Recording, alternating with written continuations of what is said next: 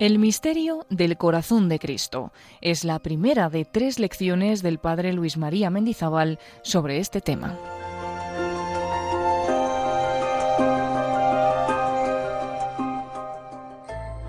Que los últimos pontífices han proclamado con elogios la excelencia de la devoción al corazón de Cristo. Particularmente son conocidas las palabras de Pío XI confirmadas luego por Pío XII, que dice de ella que se encierra en esta devoción la síntesis de toda la religión y la norma de vida más perfecta, porque con más rapidez lleva las inteligencias al conocimiento interior de Cristo nuestro Señor e inclina más eficazmente las voluntades a amarle con más vehemencia e imitarle con más exactitud. Ante palabras tan elogiosas de esta visión del corazón de Cristo, no puede uno menos de preguntarse por los tesoros interiores que en ellas se deben contener. En los últimos estudios teológicos sobre esta materia, se coincidía generalmente en que es preferible servirse del término iniciación, introducción, vivencia del misterio del corazón de Cristo. Porque evidentemente el culto al corazón de Jesús, tan elogiado por los pontífices, no se refiere a un mero culto al simple corazón de carne.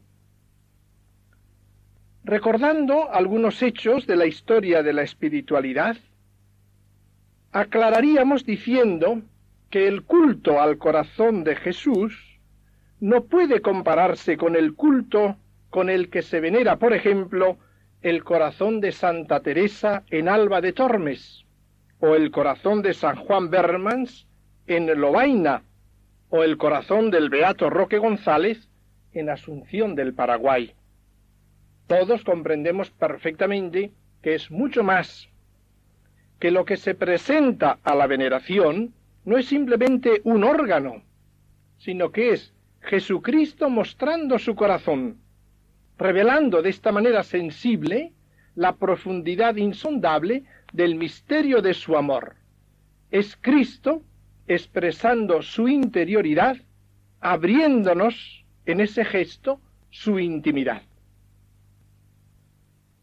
El signo de mostrar el corazón es comúnmente aceptado para expresar la intimidad abierta.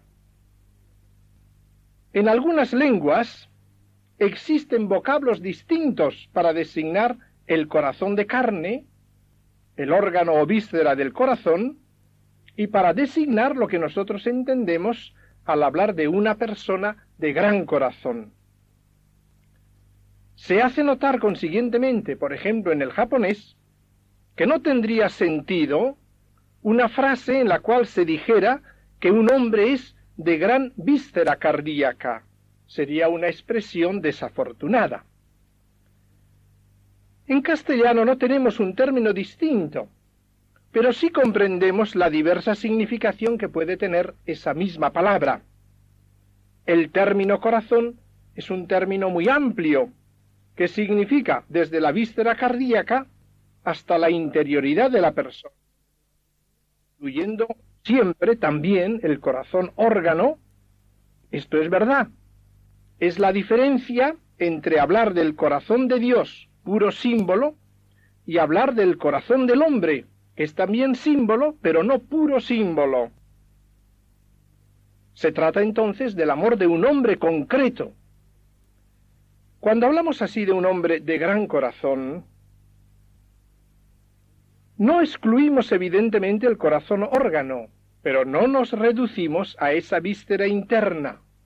Nos referimos a la realidad que es la interioridad del hombre constituido de espíritu y de carne. Debe aparecer muy claro en toda exposición teológica que el gesto del corazón abierto del corazón mostrado significa la interioridad humana manifestada. Pero hay todavía más. Podríamos preguntarnos, ¿qué otro signo encontraríamos para expresar una interioridad manifestada? Podríamos pensar quizás en abrir el pecho. Y con todo el corazón quiere decir algo más profundo.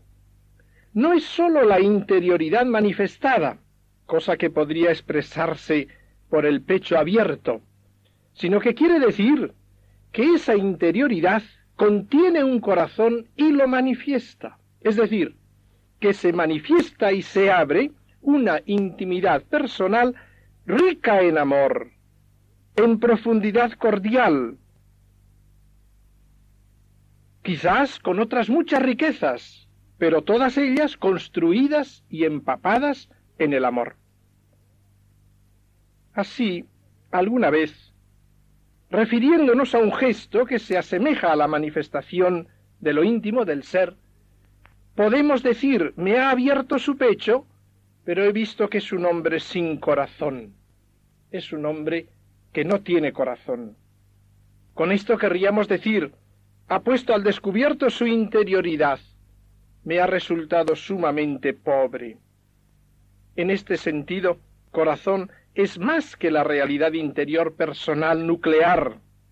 Quiere decir una interioridad rica de contenido, empapada de verdadero amor, profunda cordialidad, de la que arrancan los pensamientos, los proyectos, los planes, las realizaciones.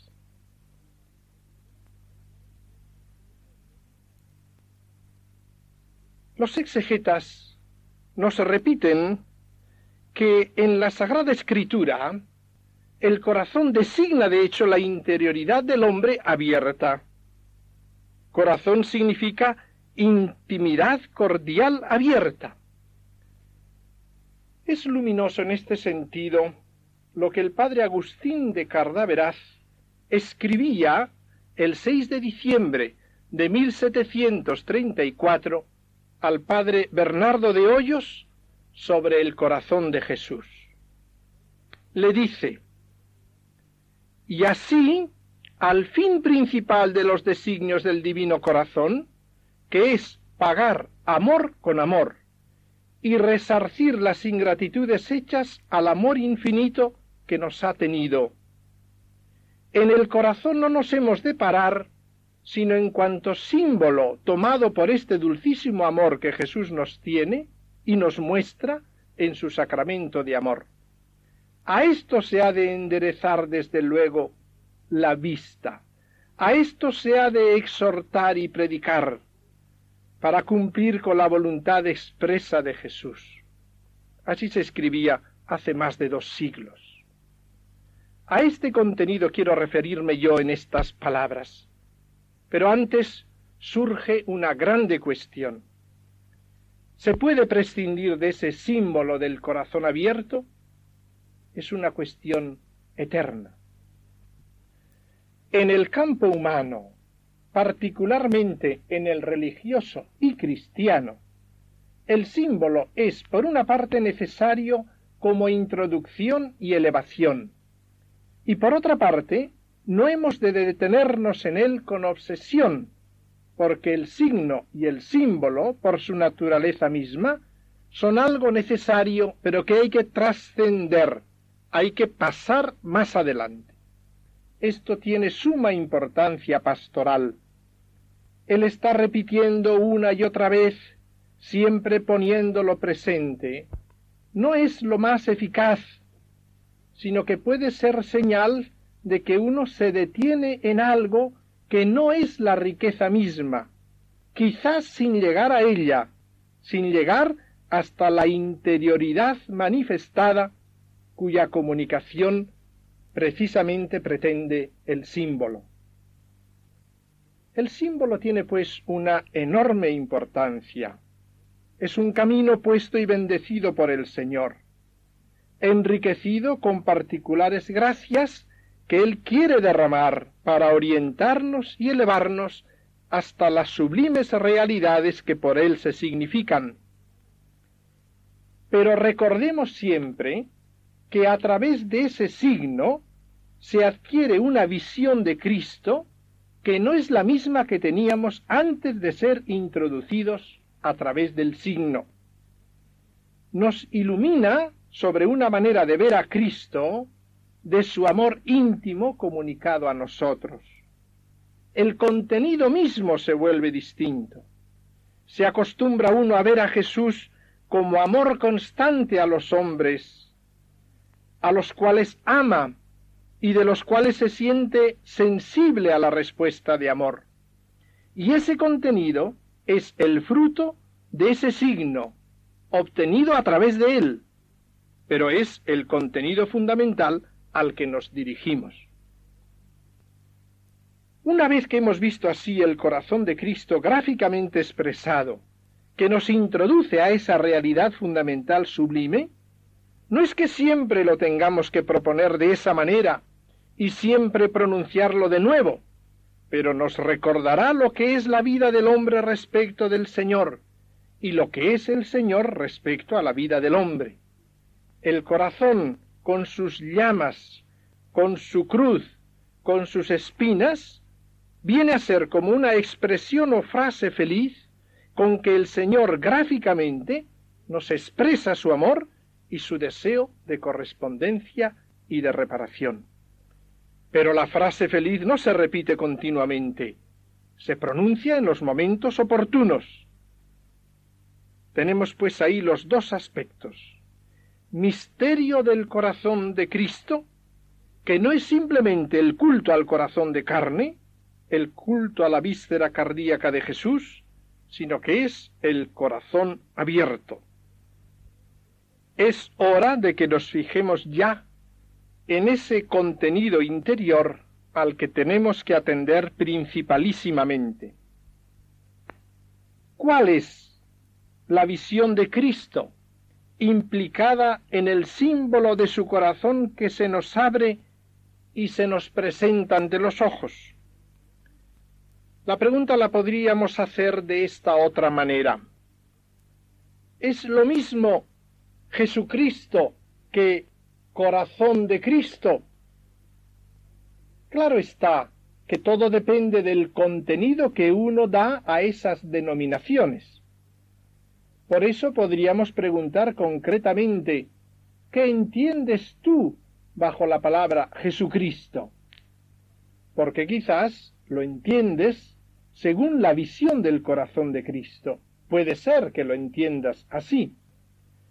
Pero si entiendes a Jesucristo simplemente como un gran jefe, como un líder, como un gran liberador al cual nosotros seguimos casi como a un jefe de guerrilla, entonces tendríamos que decir que aún no has llegado a la visión profunda del corazón de Cristo, a lo que es el corazón de Cristo, a esa realidad íntima hacia la cual esa imagen y ese símbolo quieren orientarnos y elevarnos llamando nuestra atención.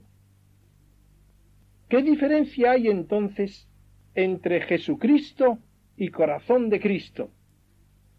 Yo la expondría así.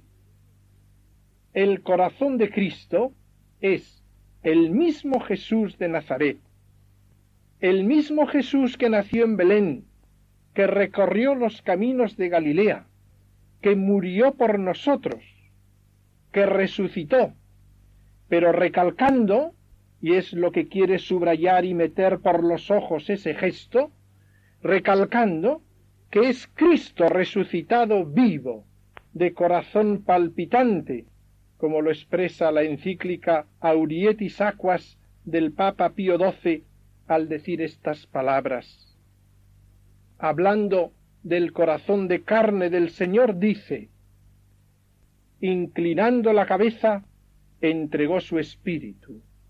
Entonces su corazón se paró y dejó de latir, y su amor sensible permaneció como suspenso hasta que triunfando de la muerte se levantó del sepulcro. después que su cuerpo consiguió el estado de la gloria sempiterna y se unió nuevamente al alma del divino Redentor victorioso de la muerte, su corazón sacratísimo no ha dejado nunca ni dejará de palpitar con imperturbable y plácido latido, ni cesará tampoco de demostrar el triple amor con que el Hijo de Dios se une a su Padre eterno y a la humanidad entera de quien es cabeza mística con pleno derecho. Según estas palabras magistrales, Cristo, resucitado vivo, de corazón palpitante, es el que está misteriosamente cerca de nosotros ahora. Ahora tiene corazón humano, ahora ama de veras con corazón humano, con amor también humano, amor divino humano, pero el amor humano expresamente visibilizado está misteriosamente cercano a nosotros en la Eucaristía, en su presencia interior. Ahora nos manifiesta su amor, nos declara su amor con corazón humano palpitante y ahora es sensible a la respuesta del hombre completando la expresión del concilio que nos dice que Jesús amó con corazón humano, añadiríamos, Jesús ama hoy con corazón humano. Esto es lo que quiere decir el gesto de Jesús. Mira este corazón que tanto ama a los hombres. No sólo que tanto amó, es evidente que amó, y amó hasta dar su sangre, pero hoy el peligro está en un entusiasmo teórico por Jesucristo, pero que no lleve a la intimidad con Él. Por lo tanto, fácilmente el hombre no contempla a un Jesús que le manifiesta su intimidad, que le llama a ella y no vive toda su vida desde ella. Por eso repetimos, ¿qué diferencia hay entre Jesucristo y corazón de Cristo? Pues corazón de Cristo es el mismo Jesucristo, pero recalcando que se trata de Cristo resucitado vivo, de corazón palpitante, misteriosamente cercano a nosotros, que nos ama ahora, que ahora nos declara su amor y que ahora es sensible a la respuesta de nuestra amistad. Ahí estaría el contenido. Es verdad que nos amó, que dio su vida por nosotros, pero esto no es algo que terminó ya. Ahora Jesús está cerca, de esa manera maravillosa, misteriosa, con ese amor divino humano. Así se supera la tendencia actual que trata de colocar a Jesucristo en un lugar muy alto, en un grado muy elevado, pero que nos presenta lo mismo que a un Dios abstracto, a un Cristo también abstracto, como un Cristo cósmico, pero al que no llega nuestra vida y que no llega hasta nuestra vida. Colocando así el contenido del corazón de Cristo, nos colocamos en el punto central de la vida cristiana. Ahora sí se comprende la expresión de Pío XI, que es la quinta esencia de la religión hay que distinguir siempre entre el contenido al cual llegamos a través de ese signo del corazón de Cristo y el signo mismo a través del cual llegamos al contenido. Tenemos que decir que quien no llega a ese contenido, quien no llega a vivir un cristianismo en el cual se vive Cristo como realidad cercana a nosotros, en el cual se vive íntimamente su amistad, y una amistad que informa toda nuestra vida y toda nuestra acción hacia los demás, no ha llegado aún a lo profundo del cristianismo. Pero una cosa es el signo, el símbolo por el cual el Señor nos lleva a ese contenido, y otra es el contenido mismo. De ese contenido decimos que es esencial para una vida cristiana perfecta. No podríamos decir lo mismo del signo a través del cual llegamos. pero sí afirmamos con el Papa Pío XI que ese signo, ese culto al corazón de Cristo es un camino excelente que nos lleva rápidamente, directamente a ese contenido interior, a entender lo que es el amor y la imitación de Jesucristo.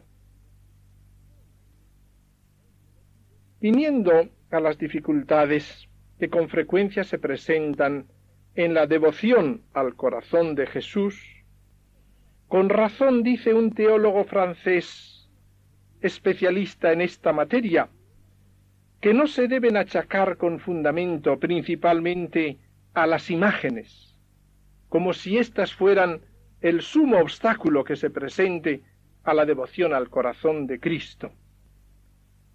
Nadie niega ni pretende negar que ciertas imágenes contribuyen poco al esplendor de esta devoción. Pero a veces se insiste demasiado en este punto.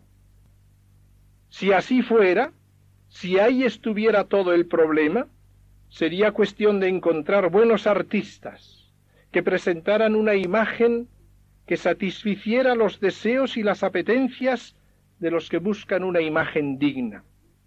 Pero no es este el punto clave es posible que venga a añadirse a las otras dificultades más fundamentales. Pero es claro que tampoco nos agradan muchas veces las imágenes del mismo Jesucristo, las imágenes de la Virgen. Es cuestión de gusto, es cuestión de promoción de un arte verdaderamente sana, de un arte que pueda ser digna del gusto razonable del hombre actual. Pero la verdadera dificultad afirma el teólogo francés al que nos estamos refiriendo. Hay que buscarla más bien en la crisis de vida interior y en la falta actual de vida mística auténtica, en el poco sentido actual para la vida interior. Y cuando falta ese sentido de la vida interior, sufre la devoción al corazón de Jesús. Entonces falta el culto de la intimidad, no del intimismo, Cuidemos de no confundir estos dos términos, porque la intimidad de Cristo de ninguna manera se puede presentar acertadamente como un intimismo detestable que nos arranque de nuestras obligaciones de todos los tipos de la dimensión horizontal de nuestra vida, sino que la misma intimidad con Cristo, la misma unión con Dios, cuando es profundamente sentida, es la que nos lleva a inserirnos en todos nuestros deberes de nuestra vida sobre la tierra. La devoción al corazón de Cristo ofrece igualmente dificultades, porque en ella los puntos claves de la teología se ponen al descubierto y muchas veces son puntos en los cuales algunos hoy encuentran particular dificultad. Por ejemplo, está muy vinculada al misterio de la realidad de Cristo, a la persuasión y fe en la resurrección verdadera del Señor, a la comprensión de la teología del pecado como ofensa de Dios, donde esos aspectos no son aceptados o se encuentran en crisis teológica, es lógico que esa crisis revierta de manera aguda sobre la teología del corazón de Jesús. Aquí es donde encontramos la verdadera dificultad, más que en el signo, en el contenido mismo.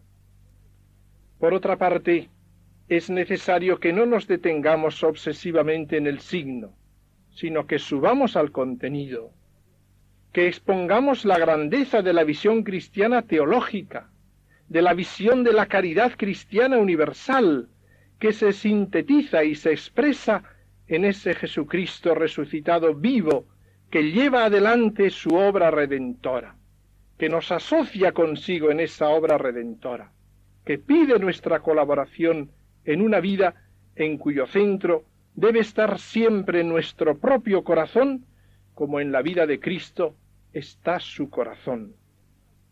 Ha de ser una vida cristiana que no se reduce a las obras exteriores, sino que sea una vida que arranque del corazón, de un corazón identificado con Cristo, en cuyo centro está el corazón del hombre asociado al de Cristo, llevando adelante la obra redentora.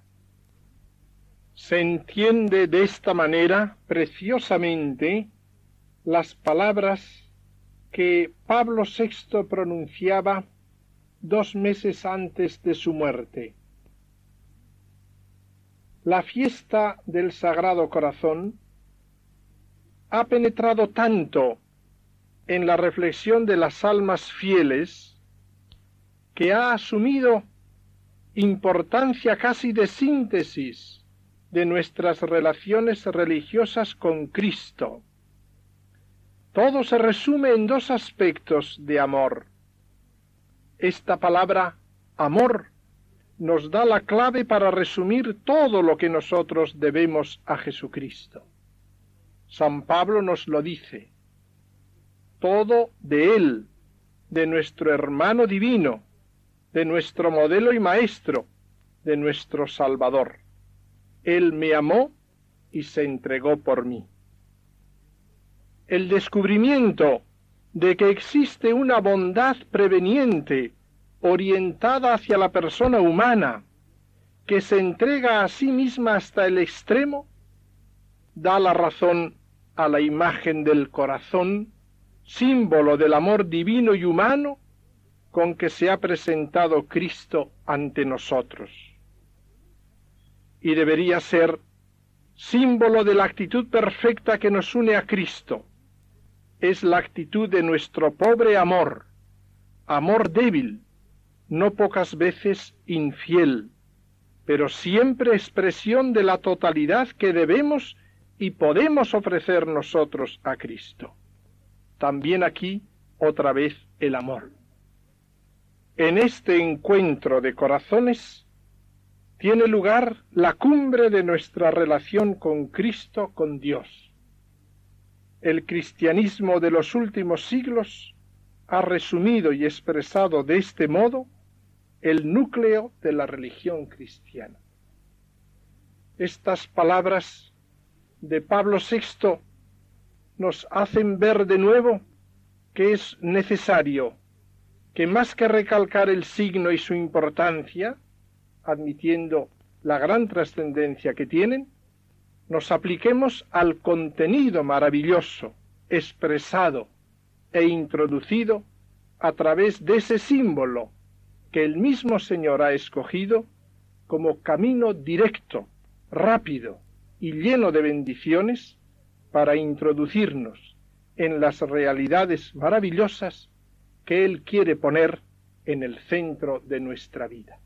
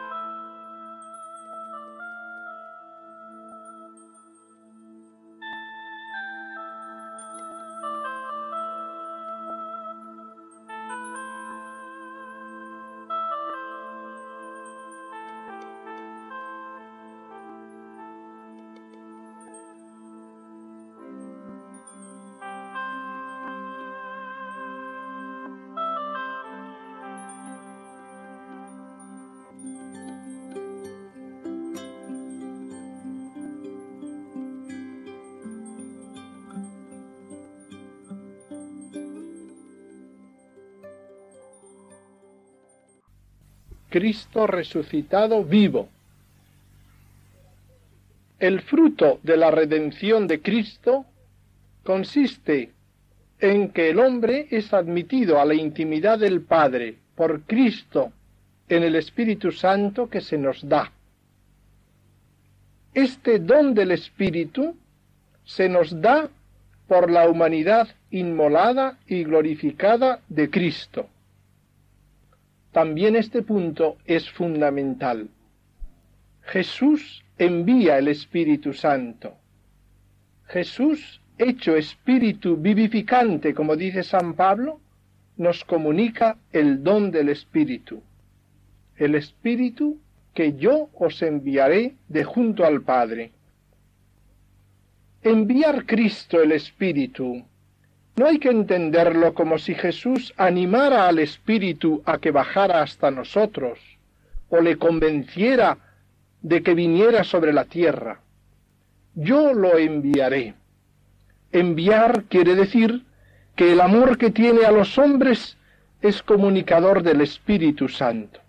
Lo enviaré amando. Por eso, en la resurrección, al mostrarse Jesús a los discípulos en el cenáculo, alentó sobre ellos diciéndoles, Recibid el Espíritu Santo. Este es el envío. El envío es pues el amor, incluso también el humano de Cristo, el humano divino, pero incluyendo el humano, que es asumido en la corriente trinitaria y es el que comunica al mundo amando el Espíritu Santo. Podemos hablar por esto del Espíritu Santo como don del corazón de Cristo. En el capítulo segundo de los Hechos de los Apóstoles, dice San Pedro cómo Jesús, subiendo al cielo, recibió la promesa del Padre.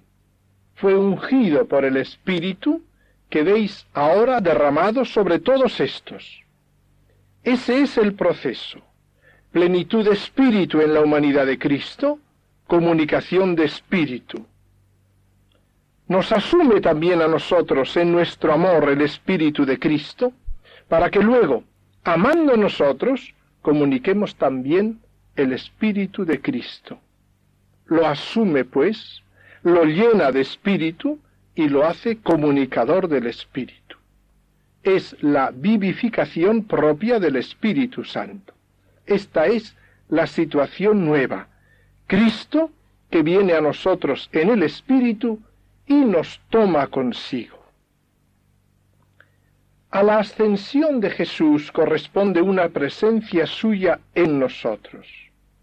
La ascensión es la divinización de su humanidad, es el junto al Padre, y a esa divinización corresponde una presencia suya íntima en cada uno de los hombres por el Espíritu.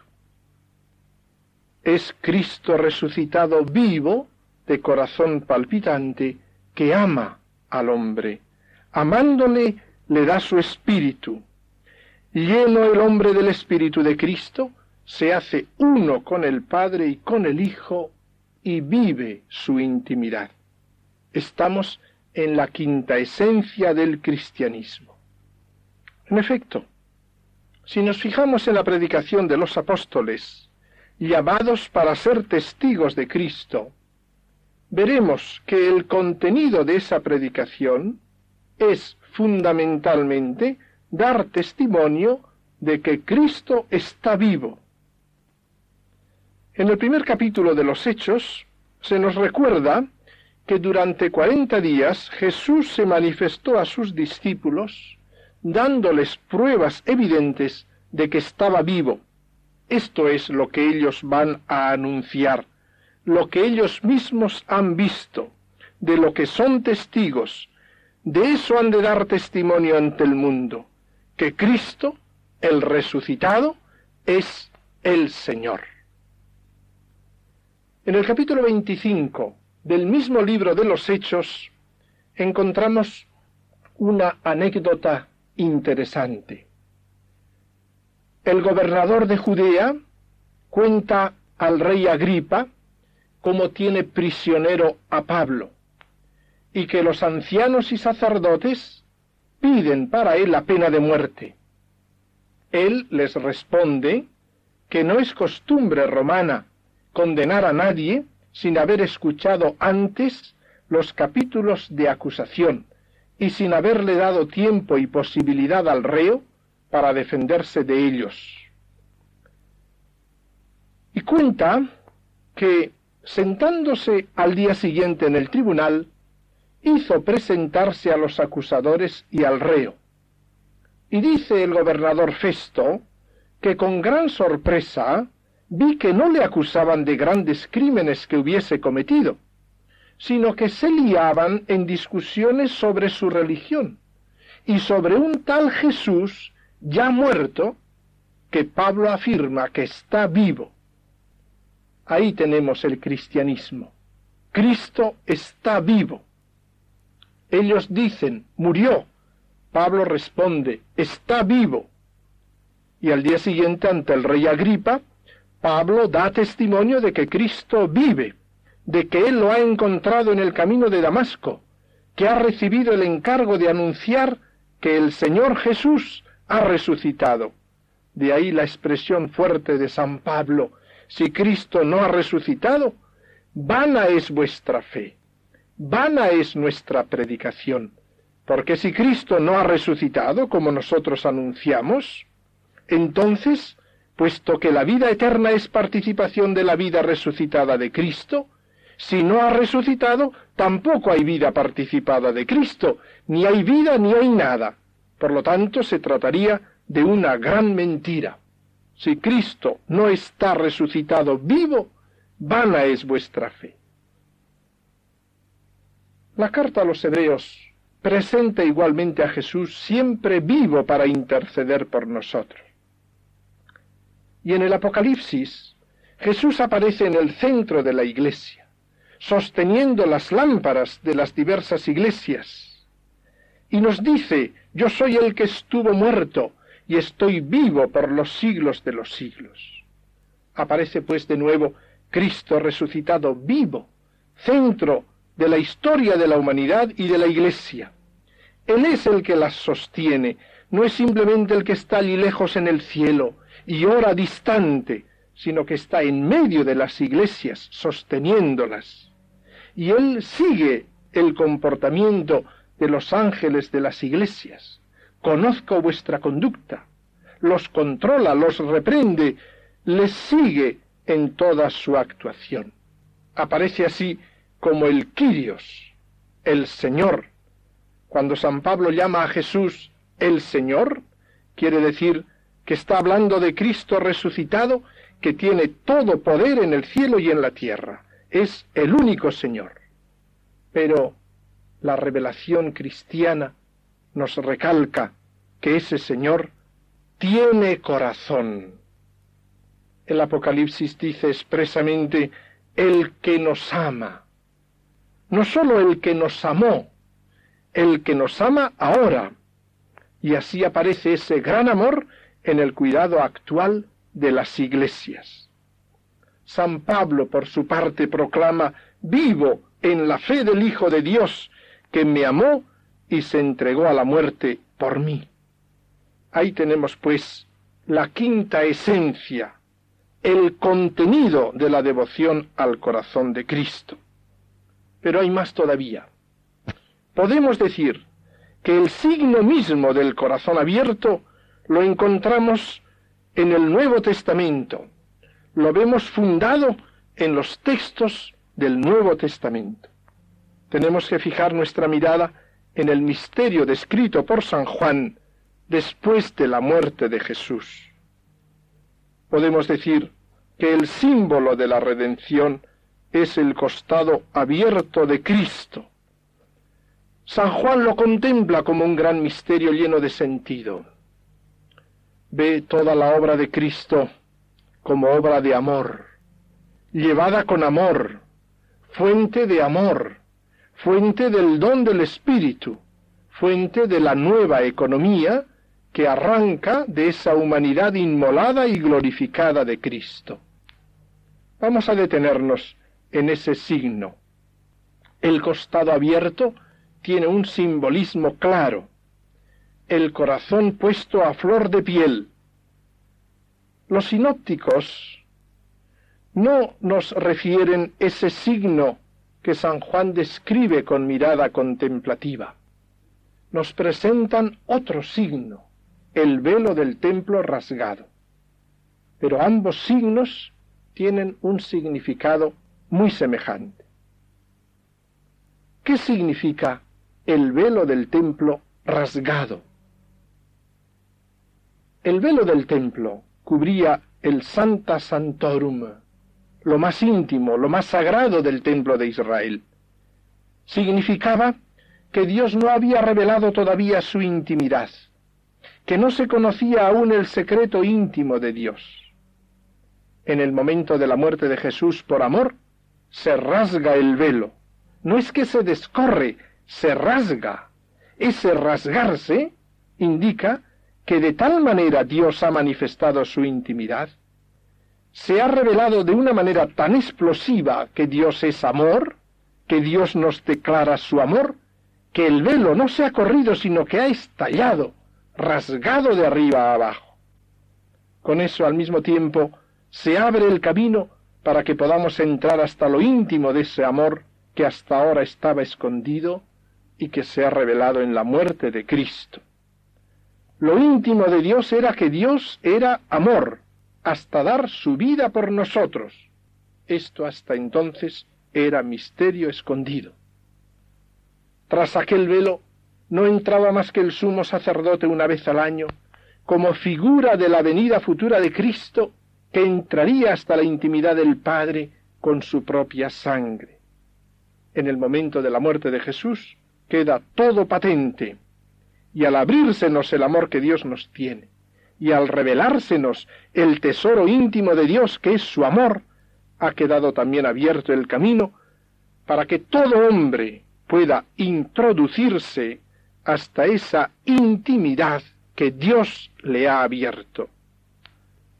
Dios, en la muerte de Jesús, se nos ha revelado como amor, nos ha declarado su amor, y consiguientemente, como sucede siempre que se declara el amor, invita a cada uno de los hombres a entrar hasta la intimidad de ese amor que él ha declarado. Todos nosotros podemos entrar hasta lo íntimo de Dios. El camino está abierto.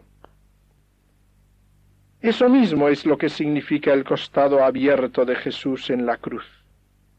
La clave nos la ofrece la carta a los hebreos al decirnos el velo era la carne de Cristo. En el momento de la muerte de Jesús el velo se rasga, se rasga como respuesta de Dios al pecado del hombre. Es la redención, drama del amor de Dios.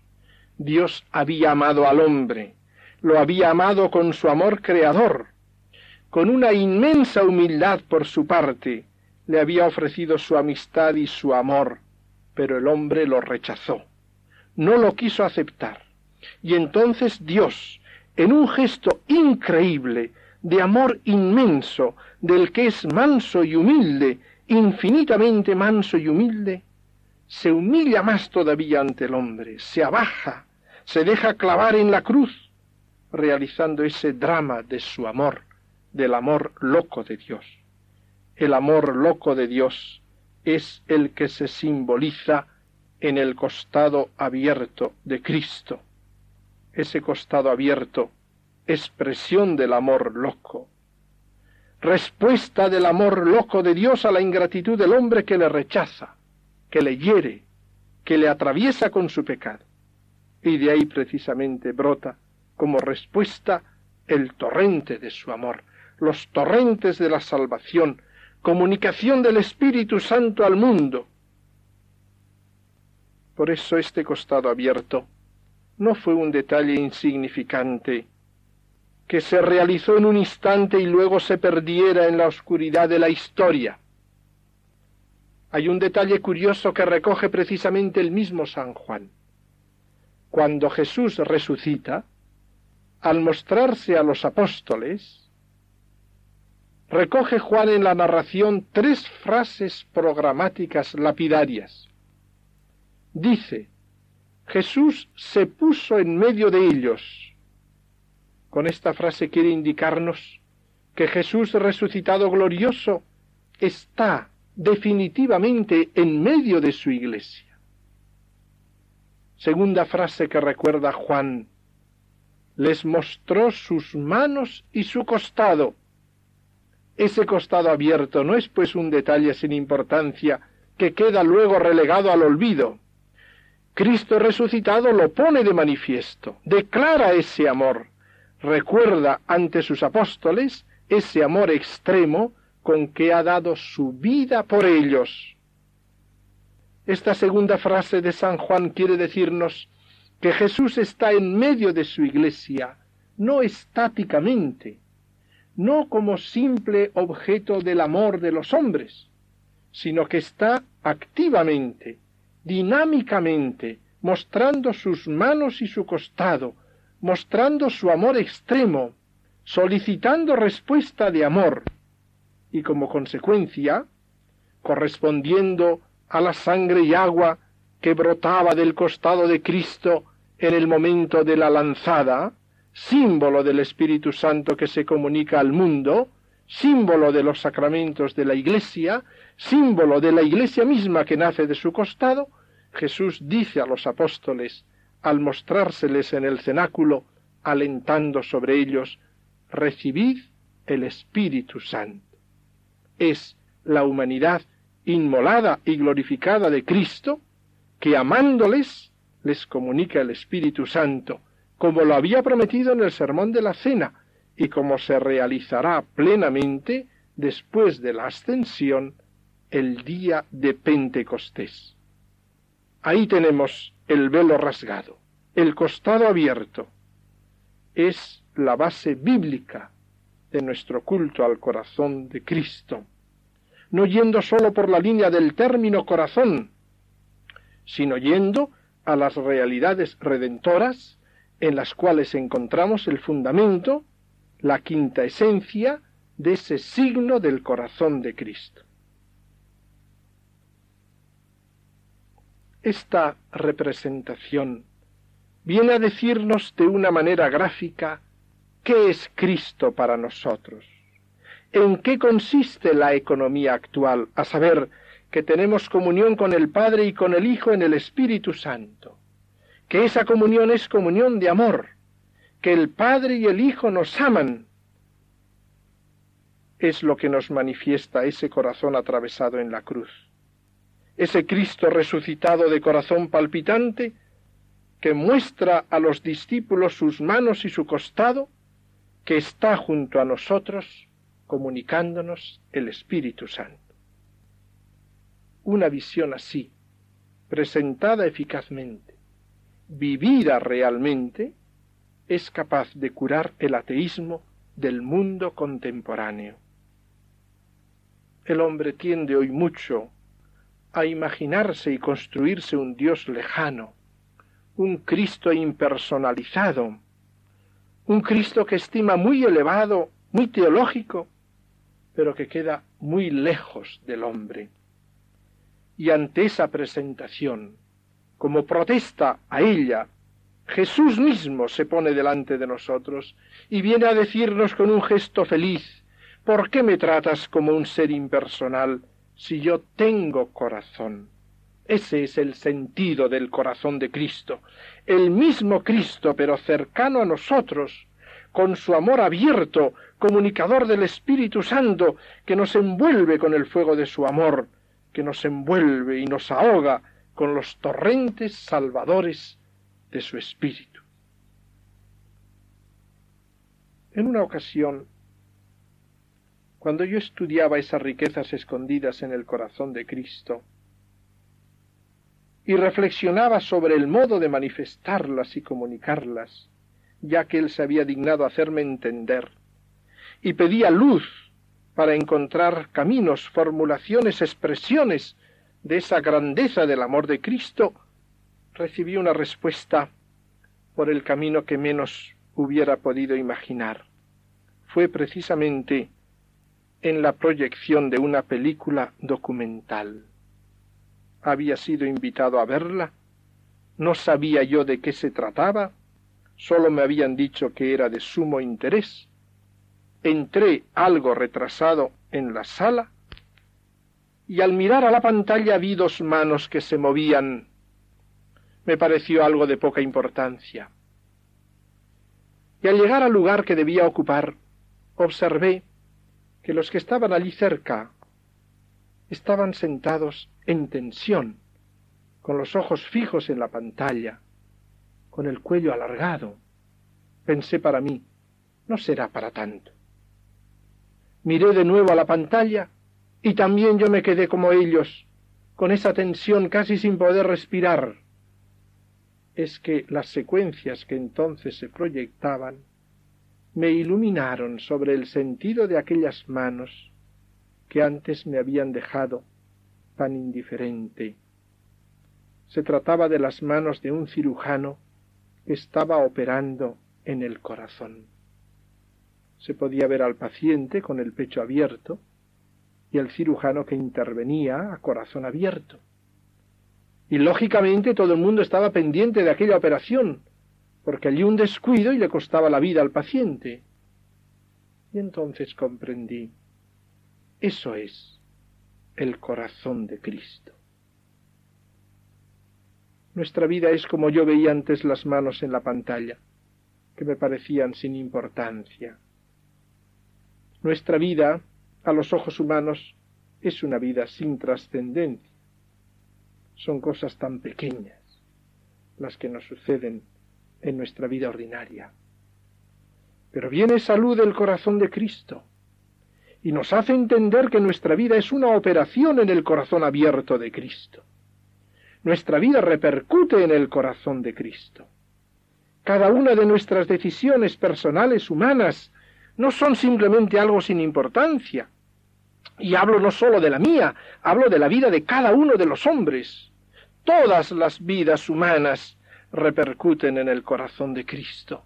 Son una operación en el corazón abierto de Cristo. Son un gozo o un dolor. Por eso, una visión así no nos arranca de la vida real, sino que le da a esa vida real su sentido íntimo, profundo, su sentido cristológico. Y entonces comprendemos que el corazón de Cristo resucitado vivo es como el corazón de toda la humanidad repercute en él todo lo que hace el hombre, todo lo que nosotros hacemos al hombre, y comprendemos el sentido profundo, vitalísimo de aquella frase de Jesús. Lo que hacéis a uno de estos, a mí me lo hacéis. Lo hacéis de verdad, repercute en mi corazón. Se lo hacemos a Él directamente cuanto hacemos a los hermanos. Esta visión nos da una sensibilidad especial para cuanto es el trato con los demás, para la caridad, para la justicia, para la dimensión horizontal de nuestra vida. Todo queda revestido de ese sentido cristológico. Estamos operando en el corazón palpitante de Cristo resucitado vivo. Y esto no es una imaginación. Esto no es una idea caprichosa que entonces pudo pasar simplemente por mi cabeza sino que encontramos su fundamento en la misma revelación cristiana. Vamos al capítulo nueve de los Hechos de los Apóstoles. Allí leemos cómo Saulo, respirando amenazas contra los cristianos, va camino de Damasco dispuesto a encarcelarlos con todos los permisos necesarios. Y aquí que se encuentra frente a él a Cristo resucitado vivo de corazón palpitante que le derriba por tierra y le dice, Saulo, Saulo, palabra de amor, ¿por qué me persigues?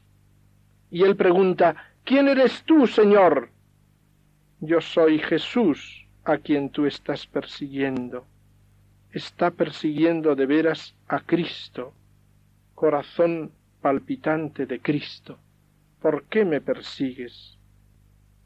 algunos se asombran de que en las manifestaciones de parelemonial el Señor hubiera dicho a Santa Margarita Mira este corazón que tanto ha amado a los hombres y en recompensa es ofendido por ellos. Les asombra, porque piensan que Cristo está ya glorioso, que esas son maneras de hablar de más o menos buen gusto, pero es que hay tanta diferencia entre esas palabras del Señor y las palabras dirigidas a Saulo, Saulo, Saulo, ¿por qué me persigues? Yo soy Jesús a quien tú estás persiguiendo. pero si es lo mismo, toca el fondo de lo que es la vida cristiana, de lo que es la vida del hombre, su repercusión en el corazón de Cristo. Porque aquello no sucedió a Saulo o en aquel caso como un especial privilegiado, sino que en él se nos revela la estructura de lo que significa el comportamiento cristiano frente al Señor. Por eso hay un momento en la vida de cada uno de nosotros en el que el Señor quizás nos ilumina y llamándonos interiormente por nuestro nombre, nos dice, Saulo, Saulo, ¿por qué me persigues? ¿Por qué me persigues con esa vida tibia, con esa vida negligente, con esa vida fría, con esa vida llena de injusticias, con esa vida llena de impurezas? ¿Por qué me persigues? Yo soy Jesús a quien tú estás persiguiendo. Y esta gracia del Señor, si nos la concede, cambia nuestra vida. Eso hace que sintamos toda nuestra vida empapada por la presencia de Cristo vivo. Eso que el mismo San Pablo repite continuamente, todo y en todo Cristo. Esta es la visión fundamental, el contenido del misterio del corazón de Cristo. Quien tiene esta visión ha dado ya con lo fundamental. Cuando nosotros decimos de una persona que tiene corazón, queremos decir con ello dos cosas. Primero, que ama, tiene corazón. Segundo, que es sensible a la respuesta del amor. No le trate así, que tiene corazón. En este doble sentido hablamos del corazón de Cristo. Decimos que Cristo tiene corazón. Mejor podemos decir que Cristo es corazón, porque así como Dios es amor, podemos decir que el Dios hecho hombre es corazón.